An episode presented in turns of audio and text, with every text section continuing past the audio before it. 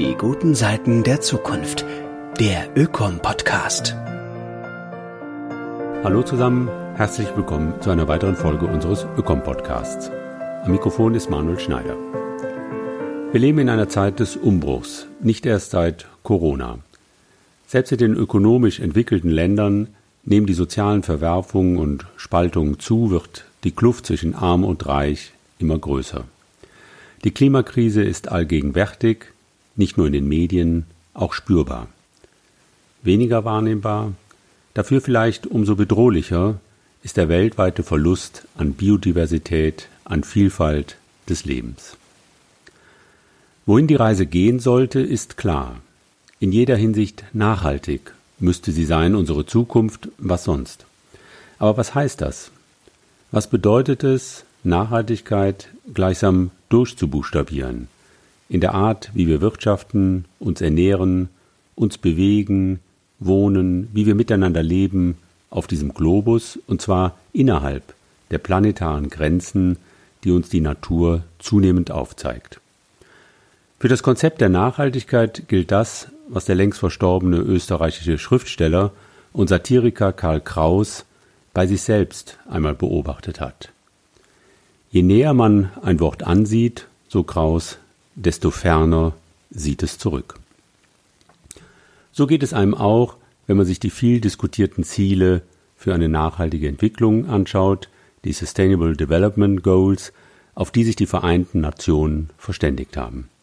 Alles ehrenwerte Ziele von der Bekämpfung der Armut und des Hungers weltweit über das Recht auf sauberes Wasser bis hin zu Fragen der Bildung und Geschlechtergerechtigkeit. 17 an der Zahl, mit insgesamt 169 Unterzielen. Allein schon diese Fülle an Zielen macht einem die Komplexität der ganzen Angelegenheit deutlich.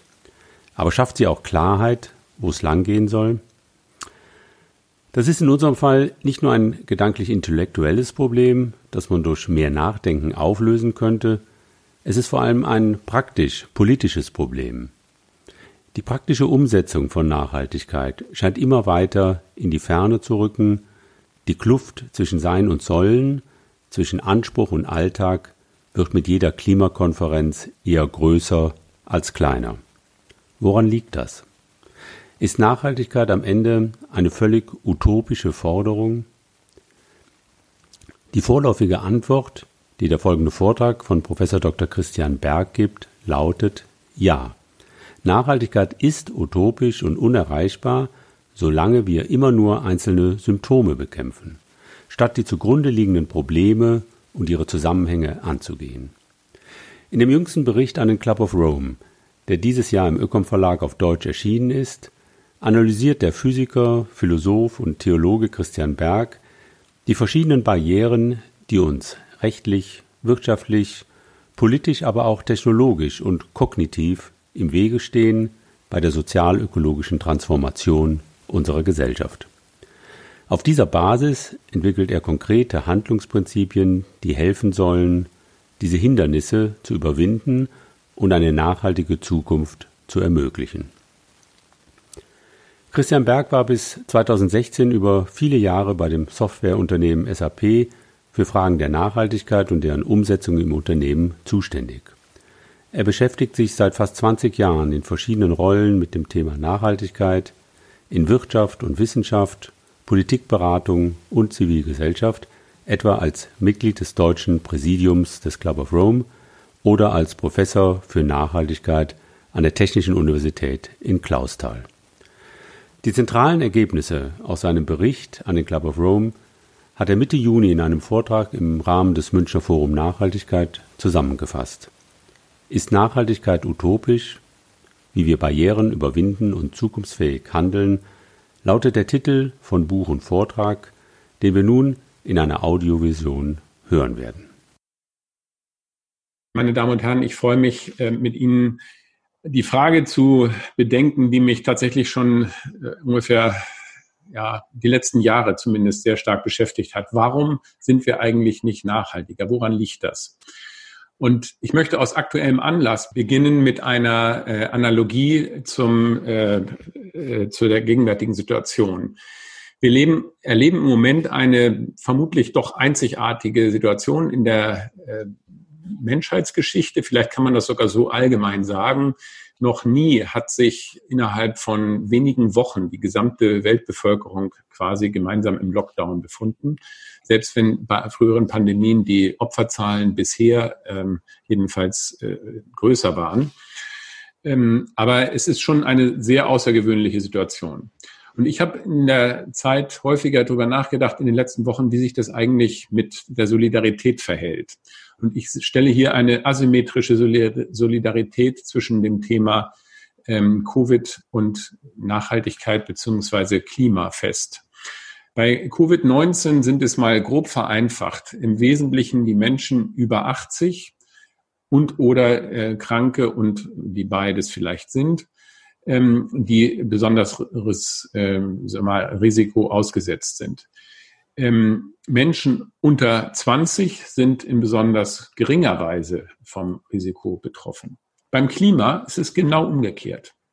Wer heute unter 20 ist, hat gute Chance, das Jahr 2100 zu erleben, während die heute über 80-Jährigen wahrscheinlich vielleicht 20 äh, Jahre noch äh, in der Regel maximal zu leben haben und solange man in Deutschland lebt, ist man dann auch vermutlich, was das Thema Klima angeht, noch relativ, kommt man noch relativ milde davon.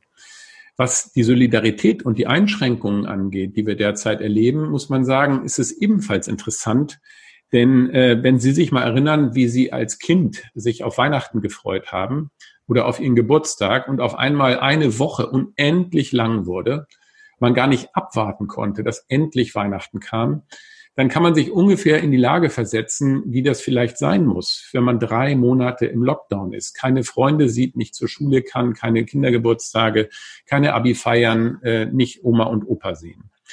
Das heißt, die Zeiterfahrung ist völlig anders. Und bei uns Älteren ähm, ist es umgekehrt. Wir jammern eher darüber, dass die Zeit so schnell dahin fliegt. Und insofern ist es hier auch eine Asymmetrie in der Zeit, äh, im Zeiterleben, aber eben auch in der Solidarität. Ähm, natürlich sind wir alle solidarisch, auch nicht nur gegenüber den Alten, aber eben ähm, zum Teil auch aus Eigeninteresse, weil wir selber natürlich auch, je älter wir sind, immer mehr zur Risikogruppe gehören. Beim Thema Klima ähm, ist es so, dass wir keinen Impfstoff haben. Ja, die, der einzige Impfstoff, den wir quasi haben, und Klima steht hier als Stadthalter für die ganze, äh, ganzen ökosozialen Krisen, die wir haben. Ähm, beim Thema Klima ist der einzige Impfstoff, den wir haben, dass wir jetzt handeln. Und ich frage mich, wo ist unsere Solidarität mit den Menschen, die heute keine 20 Jahre alt sind, von denen wir gleichzeitig Solidarität in Zeiten von Corona fordern? Wenn man sich überlegt, was wir heute an Einschränkungen haben, dann sind alle CO2-Preise, die wir bisher diskutiert haben, Peanuts dagegen. Ein CO2-Preis von 100 Euro ist dramatisch mehr, als politisch in Deutschland beschlossen ist. Ähm, aber das würde pro Kopf und Monat äh, ungefähr 80 Euro äh, bedeuten. Ähm, die Einschränkungen, die wir im Jahr 2100 zu erwarten haben, die die heute bereits lebenden jungen Menschen dann zu erwarten haben, sind wesentlich massiver als diese 80 Euro, vermutlich sogar massiver als das, was wir im Moment äh, durch Covid haben. Also ich glaube, hier ist es wichtig, über das Thema Solidarität nachzudenken. Ich möchte jetzt ähm, einen Schwenk machen auf das Thema Nachhaltigkeit und sagen, dass wir auch beim Thema hinsichtlich des Themas Nachhaltigkeit eigentlich sagen müssen, dass wir in außergewöhnlichen Zeiten leben ich würde sogar sagen, in einer einzigartigen Phase in der Menschheitsgeschichte. Noch nie hat es das gegeben, dass in einer Lebensphase äh, die Weltbevölkerung um den Faktor 4, die Welt, der Weltressourcenverbrauch um den Faktor 8 und der Energieverbrauch um den Faktor 10 zugenommen haben. Das gab es nicht und ich behaupte, das wird es auch nie wieder geben. Denn das kann einfach auf dem heutigen Niveau sozusagen nicht mehr stattfinden. Siehst du da was? Wie bitte? Ja, ob du den Vortrag vorfolgst. Entschuldigung, ich glaube, Sie so. soll Armin auf stumm. Ja, weil du dich nicht angemeldet hast. Ich weiß nicht, ob du da erscheinst. Probier es einfach mal. Schalten. Schau. Wir sind an sehr vielen Stellen dabei, die planetaren Belastungsgrenzen zu überschreiten. Und interessanterweise ist es ja nicht nur das Klima, was äh, den Wissenschaftlern Kopfzerbrechen macht, sondern die biogeochemischen Stoffströme, insbesondere Stickstoff und Phosphor, oder auch die Biodiversität, äh, die äh, biosphärische Integrität sind besonders bedrohlich. Und wir müssen sehen, dass wir diese planetaren Grenzen, die hier auf der Grafik durch den grünen Bereich im Innern angegeben werden, dass wir den nicht überschreiten. Denn je weiter wir uns von diesen Grenzen äh, weg äh, bewegen, desto größer wird das Risiko für äh, irreversible und verheerende Entwicklungen. Deswegen müssen wir das auf alle Fälle vermeiden. Und ich komme später darauf zurück, warum das für mein, meine Ausführungen so wichtig ist. Nun kann man sagen, ähm, und Herr Schneider hat das ja angesprochen, wir haben ja zum Glück die Nachhaltigkeitsziele der UN. Das sind 17 Ziele, die jedes für sich, ich würde mal sagen, mit ganz geringen Abstrichen ähm, jedes für sich großartig sind. Ich glaube, man kann auch unterscheiden und unterscheiden zwischen denen, die ein Ziel in sich sind und anderen, die eher in den Mittel sind. Aber im Wesentlichen, die Ziele sind wirklich okay. Das Problem ist, dass wenn wir alle Ziele erfüllen, ähm, dass, dass niemand garantieren kann, dass das überhaupt möglich ist. Denn im Moment oder es ist ja eine Sache, äh, Ziele zu haben, aber eine ganz andere ist die Frage, ob man sie auch gleichzeitig erreichen kann. Und das ist bei diesen Nachhaltigkeitszielen eben überhaupt nicht gesichert. Und es gibt sogar gute Gründe anzunehmen, dass das nicht der Fall ist. Ein zweites Problem ist, wenn man sich die Top-Performer anguckt, also die, die ähm, Länder, die in, nach diesen Zielen sozusagen ihre Hausaufgaben gut gemacht haben, dann sieht man, dass Deutschland auf einem doch ganz guten sechsten Platz ist. Das zumindest nach einer Studie der Bertelsmann Stiftung, die das jedes Jahr untersucht. Und interessanterweise sieht man auch, alle Top-Performer, alle Top Ten sind aus Europa. Kann man sagen, super, wir haben halt unsere Hausaufgaben gemacht. Das Problem ist, dass das nicht berücksichtigt, was wir an Produkten aus anderen Ländern importieren, sondern dass das sozusagen nur unsere heimische Leistung anschau äh, betrachtet. Und wenn man sich aber anschaut, wie wäre denn der ökologische Fußabdruck, wenn alle so leben würden wie wir, dann stellt man fest, dann bräuchten wir ungefähr vier bis fünf Erden. Hier auf dem linken, linken Teil des Bildes sehen Sie die aufgetragen die Zahl der Erden, also in, praktisch in dem, was wir an ökologischen Fußabdruck haben, gegen den Human Development Index. Also der HDI ist ein Maß für die, für den Grad der Entwicklung ähm, einer Gesellschaft je höher er ist auf eins zwischen 0 und 1 normiert und je höher, je näher dran an 1, umso besser. Also eine Gesellschaft über 0,7 ist schon relativ gut entwickelt. Und er misst im Grunde den, den Wohlstand, die Lebenserwartung und den Bildungs, äh, das Bildungsniveau. Und auf, dem, auf der rechten Seite sieht man, dass alle Länder ähm, über die, äh, oder dass kein einziges Land es schafft, gleichzeitig einen hohen Grad der Entwicklung zu erreichen also über 0,7 im HDI zu liegen und ähm, das sagt die, die Y-Achse, nur eine Erde zu verbrauchen. Also wenn man, ähm, äh, wenn alle so lebten wie dieses Land. Auf der linken Seite sehen Sie sozusagen, und die Länder sehen Sie unten nochmal aufgeführt, Schweden, Dänemark, Finnland, das sind genau die Top-Performer, die die Bertelsmann Stiftung als ähm, sozusagen Vorbild, als Klassenbesten im Bereich der Nachhaltigkeitsziele ansieht. Und keiner von denen, ähm, aber übrigens auch kein anderes Land, wie Sie recht sehen, schafft es, beide Ziele zu verbinden. Das sollte uns wirklich zu denken geben. Und deswegen ist die Frage, ist Nachhaltigkeit vielleicht utopisch? Können wir sie vielleicht nie erreichen?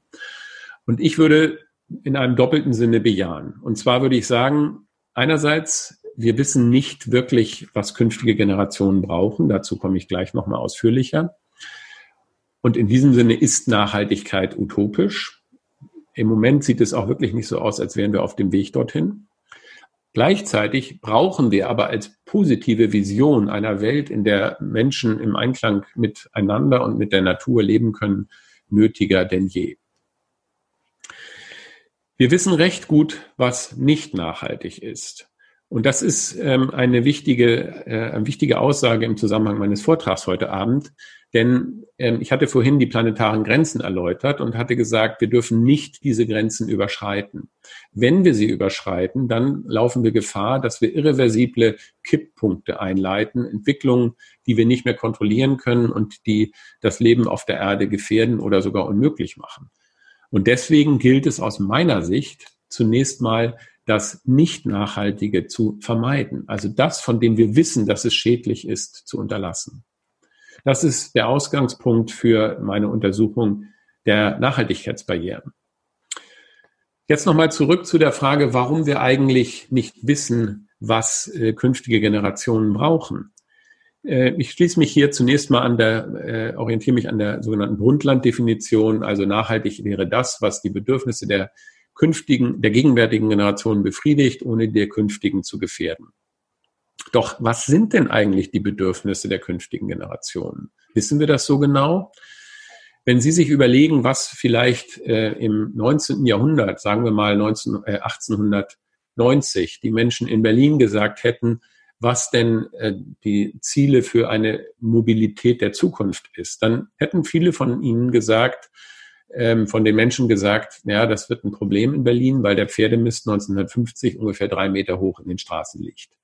Das war die Perspektive von damals. Und ich nehme an, das Beispiel ist bekannt. Wir stellen fest, dass es immer wieder Projektionen in die Zukunft gibt, Annahmen über die Zukunft, die sich als total falsch erweisen. Ein anderes Beispiel aus einem ähnlichen Zeitraum ist ähm, der Fischinspektor, der königliche Fischinspektor aus, der, aus London, Thomas Huxley, der auf der, einer Fischereimesse 1883 sagte, er denke, dass die Fischerei von Kabeljau, von Heringen und vermutlich alle große Seefischerei unerschöpflich ist. Das würde heißen, dass nichts, was wir tun, den Bestand erheblich verändern könnte. Jetzt kann man nicht sagen, dass er keine Ahnung hatte von seinem Thema, denn er war Fischereiinspektor. Das heißt, er, war Profi darin zu beobachten, wie die Fischbestände sich entwickeln. Aber es war damals einfach nicht vorstellbar, dass durch menschliches Eingreifen die Fischbestände reduziert werden können. Und auf der rechten Seite sehen Sie den, die Entwicklung des Kabeljaufangs vor Neufundland. Und man stellt fest, dass nachdem die Fangmethoden in den 50er Jahren verändert wurden und man sehr, sehr viel mehr Biomasse aus dem Atlantik fischen konnte, für kurze Zeit, für 10, 20 Jahre die Erträge geradezu himmlisch waren und dann der Bestand zusammengebrochen ist. Der hat sich nochmal einmal kurz erholt und dann war vorbei. Und man kann das so ein Verhalten auch äh, am Computer simulieren. In, mit der Theorie dynamischer Systeme kann man das behandeln und äh, stellt fest, dass das nicht untypisch ist. Es gibt andere Beispiele. Zum Beispiel ähm, hat man in den 30er Jahren äh, die sogenannte Agarkröte mit den allerbesten Absichten nach Australien eingeführt, weil man dachte, das wäre ein natürliches Insektenvernichtungsmittel. Ähm, aus dem ursprünglichen Habitat in Mittelamerika ähm, hat man sie eingeführt nach Australien.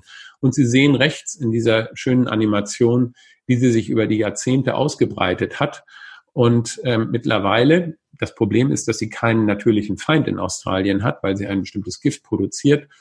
Mittlerweile bedeckt sie also große Teile Australiens und ist eine Riesenplage geworden. Und ein letztes Beispiel. Der Ökologe Alan Savoy hat im südlichen Afrika die Verwüstung von Böden untersucht und die Ausbreitung der Wüsten und hat verschiedene Theorien angestellt in den 50er äh, und 60er Jahren und kam nach langen ähm, Analysen zu dem Ergebnis, dass es nicht der Viehbestand ist, der ähm, die Verwüstung befördert, sondern die Elefanten. Und er hat dann ähm, seine internationalen Kollegen konsultiert und kam dann nach langem Forschen und äh, moralischen Widerständen zu dem Ergebnis, dass man die Elefanten dezimieren müsste. Und dann hat er mit Regierungsgenehmigung 40.000 Elefanten äh, erschießen lassen. Ähm, dummerweise lag es nicht an den Elefanten, denn die Situation der Verwüstung wurde schlimmer. Aber da waren die Elefanten schon tot, als er das wusste. Was folgt daraus? Die allerbesten Absichten können leider total verheerende Folgen haben.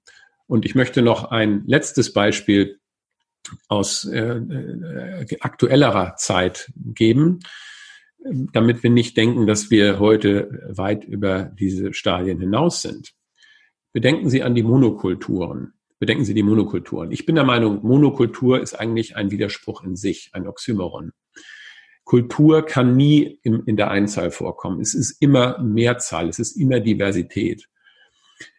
Was ist, warum ist das ähm, so problematisch? Wir haben in Deutschland unter anderem durch das Erneuerbare Energiengesetz, was dieses Jahr 20 Jahre alt wird, mittlerweile 14 Prozent der Äcker, die äh, für Energiepflanzen genutzt werden. Wir haben Monokulturen von Mais und Raps und es gibt Ökologen, unter anderem aus äh, München, die äh, insbesondere die Produktion von Bioenergie als den, die, sogar die Ursache für den größten Artenschwund in Deutschland bezeichnen, wie es Professor Reichholf ähm, äh, getan hat. Das heißt, unsere Prognosen, unser Handeln, selbst wenn es im besten Absichten passiert, ist leider oft sehr ähm, ja, bruchstückhaft und vordergründig. Wir wissen nicht, was künftige Generationen wirklich brauchen. Ähm, wir wissen recht gut, was künftigen Generationen Probleme machen wird. Denn zum Beispiel, wenn wir die planetaren Grenzen überschreiten. Und deshalb ist meine Aussage, wir sollten uns lieber darauf konzentrieren, das Nicht-Nachhaltige zu vermeiden, zu bekämpfen, zu reduzieren, als unser Handeln ständig mit nicht einlösbaren Ansprüchen überfrachten. Das ist der Ausgangspunkt für meine Untersuchung der Nachhaltigkeitsbarrieren.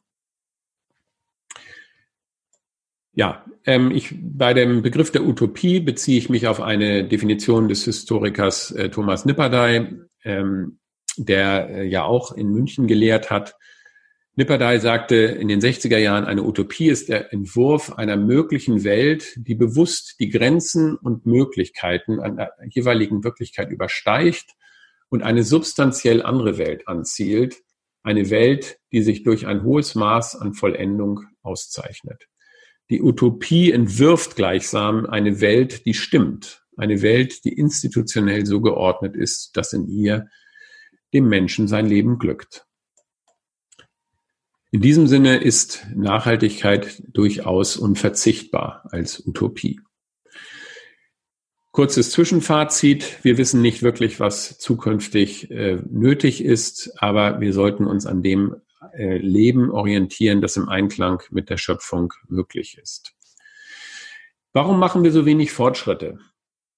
Ich habe lange drüber nachgedacht und ich bin mit dem Thema Nachhaltigkeit vielleicht nicht so lange wie einige von Ihnen, aber auch schon 20 Jahre unterwegs. Und äh, ich habe tolle Ideen, tolle Projekte und tolle Menschen getroffen und immer wieder festgestellt, dass es doch nicht umgesetzt wurde, was äh, das Ziel war. Und Herr Schneider hatte das in der Anmoderation ja auch schon angekündigt oder gesagt. Ähm, und ich habe dann die Analogie ähm, mir überlegt, wie ist das eigentlich bei einem Phasenübergang in der Physik, wenn Sie Wasser haben und das erhitzen? Das ist ja ein Phasenübergang von flüssig zu äh, Dampf. Also wenn Sie äh, Wasser verdampfen wollen, dann haben Sie einen Phasenübergang und in der Regel erreicht man das dadurch, dass man es erhitzt. Man kann aber auch den Umgebungsdruck reduzieren und dann äh, verdampft Wasser eben zum Beispiel schon bei 20 Grad oder bei 80. Das ist der Grund, warum man im Gebirge Eier länger kochen muss. Was passiert aber jetzt, wenn jemand anders den äh, sozusagen den ähm, Druck im Kessel erhöht? Dann werden Sie diesen Phasenübergang nicht erreichen. Also wenn Sie den Umgebungsdruck nicht reduzieren, sondern erhöhen, dann dauert es länger. Das heißt, Schon dieses einfache Beispiel zeigt, dass ein Phasenübergang von zwei Parametern abhängt. Und nur wenn Sie beide in derselben Weise oder in, in entsprechender Weise in, zugunsten des Übergangs synergetisch sozusagen verändern, also den Druck reduzieren und die Temperatur erhöhen, dann erreichen Sie das Ergebnis noch schneller. Wenn Sie aber das Gegenteil tun, kann es sein, oder nur einen betrachten und gleichzeitig den Druck ändern, dann werden Sie den Übergang nicht erreichen. Und das ist für mich eine Analogie, weil der Übergang in eine nachhaltige Gesellschaft ist durchaus wie ein Phasenübergang oder wie äh, Polani sagte, wie Herr Schneider zitierte, große Transformation zu sehen, die völlig anders aussehen wird als unsere jetzige. Das ist klar, denn so wie es jetzt läuft, kann es nicht weitergehen. Wenn wir aber diese Transformation beschleunigen, unterstützen wollen, dann müssten wir an vielen Stellen gleichzeitig ansetzen. Das ist ein Grundgedanke und nicht immer nur auf ein Thema schauen. Wir haben aber im Moment das Problem, dass wir eigentlich uns von Krise zu Krise hangeln. Wir haben Anfang des Jahrhunderts über Terrorismus diskutiert. Dann kamen die Kriege im, Ira im äh, Irak, Afghanistan. Dann hat Al Gore es auch dank seines Filmes geschafft, das Thema Klima in den Vordergrund zu stellen. Dann kam die Finanzkrise. Dann war wieder alles mit dem Klima hinten angestellt. Und so ging das eins nach dem anderen. Und letztes Jahr, als wir 2019 noch einen riesen äh, Fortschritt in diesen Themen machen konnten, durch dank Fridays for Future, und auch dank dieser Zeit, die jetzt reif war, kam die Corona-Krise und wir sind wieder nur im Krisenmodus. Und im Grunde ist der, der Punkt, dass wir endlich dahin kommen müssen, die Zusammenhänge, die Ursachen für diese Krisen zu betrachten, also sozusagen einen Blick von oben drauf werfen. Dann ist es möglich, die Zusammenhänge zu sehen und vielleicht auch zu sehen, wie wir an den Barrieren der Nachhaltigkeit vorbeikommen können. Und das versuche ich äh, in dem Buch. Ich, in dem ersten Teil geht es darum, diese Barrieren zu analysieren und Lösungsansätze vorzuschlagen. Im zweiten Teil geht es um Handlungsprinzipien ähm, und was man denn konkret tun kann. Im ersten Teil sozusagen um eine systemische Blick, im zweiten Teil um die Akteurs, äh, Akteurssicht. Nun einige Barrieren der Nachhaltigkeit. Ähm, ich unterteile die Barrieren in drei Gruppen. Ich sage, es gibt intrinsische, das sind die, die immer mit dem Thema Nachhaltigkeit verbunden sind. Es gibt institutionelle, und es gibt zeitgeistabhängige. Zu jedem von denen ein, äh, ein oder zwei Beispiele. Zunächst zu den intrinsischen. Im Bereich äh, der intrinsischen Barrieren sage ich, es gibt einige, die mit der, unserer menschlichen Natur zusammenhängen. Wir können uns nun mal nicht neu erfinden. Wir haben kognitive Begrenzungen, moralische Begrenzungen. Äh, es gibt Zielkonflikte und anderes mehr. Und ein Beispiel dafür ist, sind die kognitiven Barrieren. Sie sehen hier drei äh, Graphen, die alle dieselben beiden Funktionen zeigen, nämlich eine lineare Funktion und eine Exponentialfunktion. Und in allen drei Fällen sind nur, sind auch die Achsenabstände äh, oder die Achsenverhältnisse gleich, es sind nur die Ausschnitte anders gewählt. In dem einen Fall ähm, gucken Sie sozusagen sehr eng auf den Ursprung und dort sehen Sie, dass die lineare Funktion stärker wächst als die exponentielle ganz rechts. Und ganz links sehen Sie, dass die exponentielle Funktion die lineare weit in den Schatten stellt. Warum ist das wichtig? Weil Flatten the Curve nicht nur bei Corona gilt. Hier sehen Sie Entwicklungen, die praktisch, zumindest in bestimmten Zeiten, auch exponentiell sind und wo wir sagen, wir können nicht auf Dauer so weitermachen auf einem begrenzten Planeten. Deswegen müssen wir diese Kurven abflachen. Das ist aber schwer, wenn wir es nicht gelernt haben, mit exponentiellen Verläufen umzugehen. Vielleicht ist das jetzt eine Chance, dass wir in Corona-Zeiten realisieren, man muss, wenn man exponentielles Wachstum stoppen will, früh handeln und man muss auch dann handeln, wenn man noch gar nicht sieht, ob sich das überhaupt auszahlt. Ein anderes Beispiel sind die sozialen Barrieren und hier möchte ich vor allem auf die Ungleichheiten eingehen. Interessant ist, und ich beziehe mich hier auf ein Buch von Wilkinson und Pickett, die untersucht haben, wie die sozialen Ungleichheiten ein Land ähm, schlechter stellen oder besser stellen, was die sozialen Probleme angeht. Sie haben neun unerwünschte Befunde auf einen Indikator äh, verdichtet, Mangel an Vertrauen, geringe Lebenserwartung, Übergewicht, Tötungsdelikte und haben das in Beziehung gesetzt zum nationalen Einkommen. Das sehen Sie hier. Und man kann praktisch keine wirkliche Zusammenhänge erkennen. Wenn man aber die äh, dieselben Befunde im Vergleich zur Einkommensungleichheit aufträgt, dann sieht man einen ziemlich linearen Verlauf. Das heißt, ein reiches Land, das sehr ungleich ist, hat mehr Probleme als ein armes Land, das relativ gleich ist. Das heißt, die Ungleichheit zu bekämpfen ist eine große, äh, sozusagen ein großes Ziel, um auf dem äh, Weg in die Nachhaltigkeit, wo wir eben weniger soziale Probleme haben, voranzukommen. Die institutionellen Barrieren ähm, kann ich hier nur kurz machen. Da gibt es natürlich auch für jedes dieser Themen unendlich viel Literatur für das Marktversagen, für die fehlende Governance, ähm, für rechtliche Fragen, ähm, technologische Fragen. Ähm, ich möchte auf einen Aspekt in der Politik eingehen. Wenn man sich äh, anschaut, zum Beispiel in Deutschland, wie wir ähm, Ziele, politische Ziele umgesetzt haben bisher, dann muss man sagen, ähm, kann man eigentlich der Politik kein gutes Zeugnis ausstellen. Äh, wir wollten 2008 eine Million Elektroautos bis zu diesem Jahr erreicht haben. Die Bundesregierung hat sich vor einigen Jahren davon schon äh, distanziert von diesem Ziel. Wir haben heute ungefähr 100.000. Das ist eine Zielverfehlung von 90 Prozent. Jeder Manager wäre schon bei einer Zielerreichung von 90 Prozent gefährdet. Ähm, bei einer Zielverfehlung von 90 Prozent ist es völlig indiskutabel. Ähnlich sieht es bei Flächenversiegelung, Stickstoffüberschüssen, Güterverkehr auf der Straße und anderen aus. Das heißt, eigentlich kann man von einem Politikversagen sprechen. Die Politik ist viel zu zaghaft. Ich habe vorhin schon kurz erwähnt, äh, wie der CO2-Preis eigentlich sein müsste. Und äh, wir wissen heute, inzwischen hat der Vermittlungsausschuss ja ergeben, dass wir mit einem Preis von ungefähr 55 äh, Euro bis 2025 ähm, operieren werden, also eine Nachbesserung gegenüber dem, was hier steht.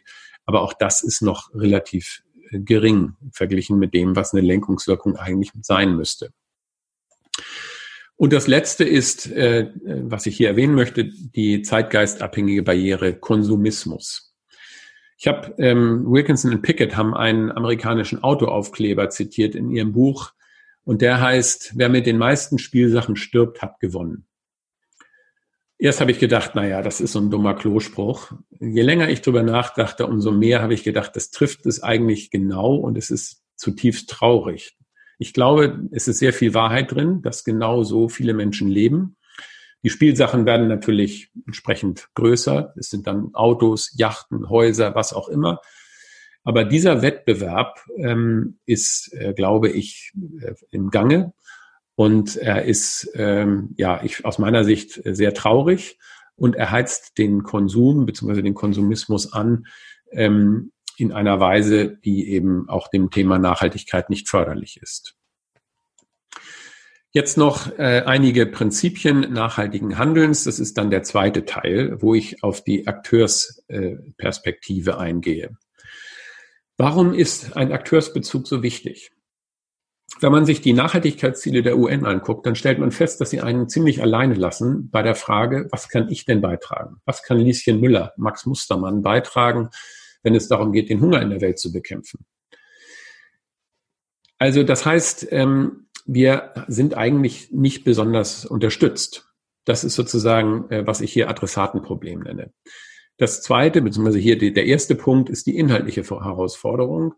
Die Nachhaltigkeitsziele sagen, dass sie nur integriert und untrennbar sind. Das heißt, nur wenn ich alle 17 Ziele gleichzeitig erreiche, dann kann ich sagen, dass ich äh, eine nachhaltige Gesellschaft habe. Aber niemand kann gleichzeitig 17 Ziele verfolgen. Das wird dazu führen, dass ähm, jeder Akteur sich verschiedene Teilziele raussucht. Zum Beispiel habe ich Unternehmen gesehen, die sagen, okay, ich mache auch Nachhaltigkeit, ich nehme mal Ziel 8. Das ist Wirtschaftswachstum. Okay, dann verfolge ich dieses Ziel. Die anderen kann ich jetzt nicht fokussieren. Das Sie sehen, was ich damit sagen will. Man macht wieder Teilmengen, man greift sich alten, äh, man füllt sozusagen alten Wein in neue Schläuche und es, es ändert sich überhaupt nichts, weil niemand sagen kann, ob dieser ungelö ob dieser, dieses uneinholbare Versprechen, diese 17 Ziele gleichzeitig zu erreichen, ob das jemals sozusagen erreichbar ist, ob das wirklich ein ungedeckter Scheck ist. Und äh, die letzte Herausforderung, die ich hier sehe, ist, dass es eine konzeptionelle, dass wir denselben Begriff im Grunde für das große Ziel nennen, nämlich die Zukunft von Erde und Mensch sichern und gleichzeitig für jeden Apfel, für jeden Konsumakt, für jedes Kaugummi, das wir kauen, äh, den Anspruch haben, das soll auch nachhaltig sein. Und das ist, ich komme gleich nochmal drauf zurück, das ist auch ein Problem. Kurz ein paar äh, Worte noch zu den Prinzipien, die ich nenne selbstverständlich sind diese Prinzipien nicht neu. Sie sind in der Regel auch nicht von mir, sondern ich trage sie zusammen und strukturiere sie. Zum Teil sind sie schon sehr alt. Ähm, ich unterscheide sie äh, ähnlich wie die Barrieren in Prinzipien bezüglich der Natur, der Person, der Gesellschaft oder der Systeme. Zunächst zu einem äh, bezüglich der Natur und da das Verursacherprinzip. Das Verursacherprinzip steht schon sinngemäß im ältesten Rechtstext der Menschheit, im Codex Hammurabi. Und als ich mir damals äh, beim Schreiben des Buches ähm, darüber Gedanken machte, wie man das äh, argumentiert, war gerade der Damm von Wale in Brasilien äh, gebrochen und mehrere hundert Menschen ums Leben gekommen. Und der Codex Hammurabi sagt, wenn jemand einen Damm baut und dieser Damm bricht und die Felder von den Nachbarn werden geschädigt, dann soll der Mann, der den Damm gebaut hat, in die Sklaverei verkauft werden und mit dem Geld werden die Leidtragenden entschädigt. Und Wale musste ungefähr einen äh, Jahresgewinn zurückstellen an ähm, für Entschädigungszahlungen, aber äh, das ist eine vergleichsweise milde Strafe für ein so großes Unglück. Das heißt, dieses Verursacherprinzip endlich auch auf die Natur anzuwenden, das wäre ein wichtiges Prinzip in Klammern, äh, die CO2-Steuern wären ein Schritt in diese Richtung, die natürlich noch nicht alles das, das Ende der Fahnenstange sind, aber zumindest mal in die richtige Richtung gehen. Ein äh, nächstes Prinzip, Einfachheit feiern. Wir haben ähm, in zwei Wochen, glaube ich, Herr Schneider, ist äh, Nico Pecher zu Gast bei Ihnen. Und ähm, äh, der wird das wahrscheinlich ähnlich sagen. Wir müssen lernen, Reduktion nicht als Verlust zu verstehen. Wenn Sie sich so ein Bild anschauen, dann werden Sie doch nicht sagen, warum hat denn die Künstlerin, die Fotografin keine Farbe verwendet, sondern Sie sehen das Bild in seiner Schönheit, in der Schlichtheit, in der Einfachheit, mit der Aussage, die dahinter steht. Das ist, das Leben kann so einfach sein. Und wir machen es oft so kompliziert. Und das ist eine völlig andere Erzählung, als wenn äh, jemand behauptet, äh, irgendjemand will äh, verbieten, dass wir Fleisch essen oder dass wir äh, Auto fahren oder dass wir 130 nur fahren dürfen. Das ist eine völlig andere, äh, ein völlig anderes Narrativ. Und das, glaube ich, müssen wir viel mehr entwickeln. Dann ein soziales Prinzip, ähm, das hier beziehe ich mich auf äh, von John Rawls und seine Theorie der Gerechtigkeit. Und äh, Rawls sagt, äh, wir müssen die ähm, wir müssen die Gesellschaft so organisieren, dass soziale und wirtschaftliche Ungleichheiten denen äh, so ausgeglichen werden, dass die am wenigsten Privilegierten am meisten gefördert werden. Also im Prinzip, dass die schwachen Schultern unterstützt werden oder die, die Schwachen in der Gesellschaft unterstützt werden. Dazu ließe sich sehr viel sagen. Ähm, ich kann das hier nicht weiter ausführen, aber das wäre aus meiner Sicht so ein soziales Prinzip der Nachhaltigkeit. Und das Letzte, was ich hier erwähnen möchte, Vielfalt fördern. Das ist ein systemisches Prinzip. Vielfalt ist ein eminent wichtiges Prinzip in der Natur. Ähm, ich habe vorhin schon gesagt, dass aus meiner Sicht das Wort Monokultur ein Widerspruch in sich selbst ist wenn Sie sich ähm, überlegen, wie in der Natur Neues, Emergenz äh, stattfindet, wie Neuheit in die Welt kommt, dann ist das immer auf dem sehr schmalen Grad zwischen Langeweile und totalem Chaos. Wenn Sie nur Regularien haben oder nur Gesetz, äh, Gesetzmäßigkeiten, dann haben Sie keine Neuheit. Dann läuft alles auf seinen Bahnen. Wenn Sie nur Chaos haben, dann haben sie überhaupt keine Regelmäßigkeit und dann kann nichts Neues, ja, konstruktiv entstehen. Aber in dem schmalen Grad dazwischen, da entstehen die spannenden Dinge, da entsteht Leben, da entstehen interessanterweise, lässt sich hinaufverfolgen bis zu den, Vorst äh, bis zu den, ähm, bis zu Unternehmen, und die Fra der Frage, wie äh, die Diversität in Führungsetagen sich auf die Profitabilität und die Innovationsfähigkeit von Unternehmen auswirkt. Und interessanterweise wird beides positiv beeinflusst, je diverser äh, die äh, Führungsetagen besetzt sind. Alleine das sollte uns schon genügend äh, Grund geben, mehr für äh, Gendergerechtigkeit zu sorgen. In Klammern ist es nicht nur eine Genderfrage. Diversität hat auch mit äh, jenseits von Geschlechtern äh, seinen Platz und seine Bedeutung. Aber daran macht sich zunächst mal fest. Ich komme zum Schluss. Ähm, aus meiner Sicht, ich hatte vorhin schon gesagt, es gibt bei den SDGs drei Probleme. Es gibt auch dieses konzeptionelle Problem und das möchte ich kurz zum Schluss erläutern mit einem Begriff, den ich in dem Buch vorschlage und neu einführe. Ich sage, ein Problem ist doch, dass wir, wie vorhin schon gesagt, Nachhaltigkeit einerseits als das große Menschheitsziel beschreiben und gleichzeitig den Anspruch haben, dass alles, was wir tun, irgendwie nachhaltig ist. Ist das Hemd nachhaltig? Ist der Apfel nachhaltig? Ist die Waschmaschine nachhaltig? Und das führt dazu, dass entweder wir völlig überfordert sind, dass wir vielleicht enttäuscht werden, wenn rauskommt, das Hemd ist gar nicht so nachhaltig, wie ich dachte, Oder dass manche auch sich vielleicht angewidert abwenden und sagen, also wenn das eure Lösung ist, dann gehe ich doch lieber zu denen, die sagen, wir haben gar kein Problem. Und auch da gibt es Untersuchungen, die zeigen, dass man äh, im Prinzip dem Populismus damit Auftrieb gibt, wenn man zu sehr sozusagen mit der moralischen Keule kommt und den Anspruch hat, dass alles Handeln diesem, ja, dieser Letztgültigkeit im Grunde genügen muss. Und deswegen sage ich, sollten wir, und das versuche ich mit diesem Bild auszudrücken, sollten wir das große Menschheitsziel von den konkreten Aktionen hier und jetzt unterscheiden. Und was wäre denn ein solches Menschheitsziel? Und ich glaube, ein Ziel, auf das sich alle einigen können müssten, wäre im Englischen gesagt Future of Terror and Humanity oder wie ich es abkürze, Futuranity. Die Zukunft der Erde und des Menschlichen. Auch dazu äh, kann ich gerne vielleicht in der Diskussion noch mehr sagen. Mir geht es hier nicht um die physische Existenz des Menschen, sondern oder der Gattung Homo sapiens, sondern mir geht es wirklich um das Menschliche, das aus meiner Sicht noch viel fragiler, viel gefährdeter ist als das physische Überleben der Menschheit. Und wenn wir das als übergeordnetes Ziel vereinbaren, dass wir sagen, das soll unser, äh, unser, sag ich mal, unsere Vision sein, dann können und sollen wir auf der operativen Ebene durchaus streiten, was denn jetzt mehr oder weniger nachhaltig ist. Aber damit steht und fällt nicht sozusagen das äh, ganze Heil der Welt, weil wir sagen, das wird sich zum Teil heute, was wir heute als nachhaltig empfinden, wird vielleicht später als nicht nachhaltig äh, heraus, herausstellen. Das braucht uns aber nicht zu stören, weil wir natürlich immer nur auf dem jeweils bestehenden Wissen äh, operieren können. Ich komme zum Schluss. Es ist höchste Zeit für eine Nachhaltigkeitstransformation. Das erfordert eine sehr komplexe Analyse von Nachhaltigkeitsbarrieren. Jede dieser Barrieren muss gezielt adressiert werden und es sollte Lösungsvorschläge dafür geben. Gleichzeitig sollen wir aber nicht nur an der großen Systemfrage arbeiten, sondern auch fragen, was kann jede und jeder von uns dazu beitragen. Und deswegen glaube ich, ist es wichtig, dass wir konkretes Handeln unterstützen. Und das habe ich äh, versucht, indem ich diese Prinzipien für nachhaltiges Handeln entwickle. Soweit. Ähm, ich hoffe, ich habe Sie nicht zu sehr strapaziert. Ich danke für Ihre Aufmerksamkeit und freue mich auf Fragen.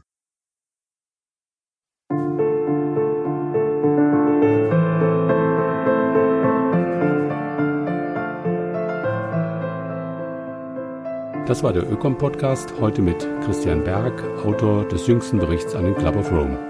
Schön, dass Sie dabei waren. Weitere Infos finden Sie unter www.ökom-verein.de. Danke fürs Zuhören und bis zum nächsten Mal.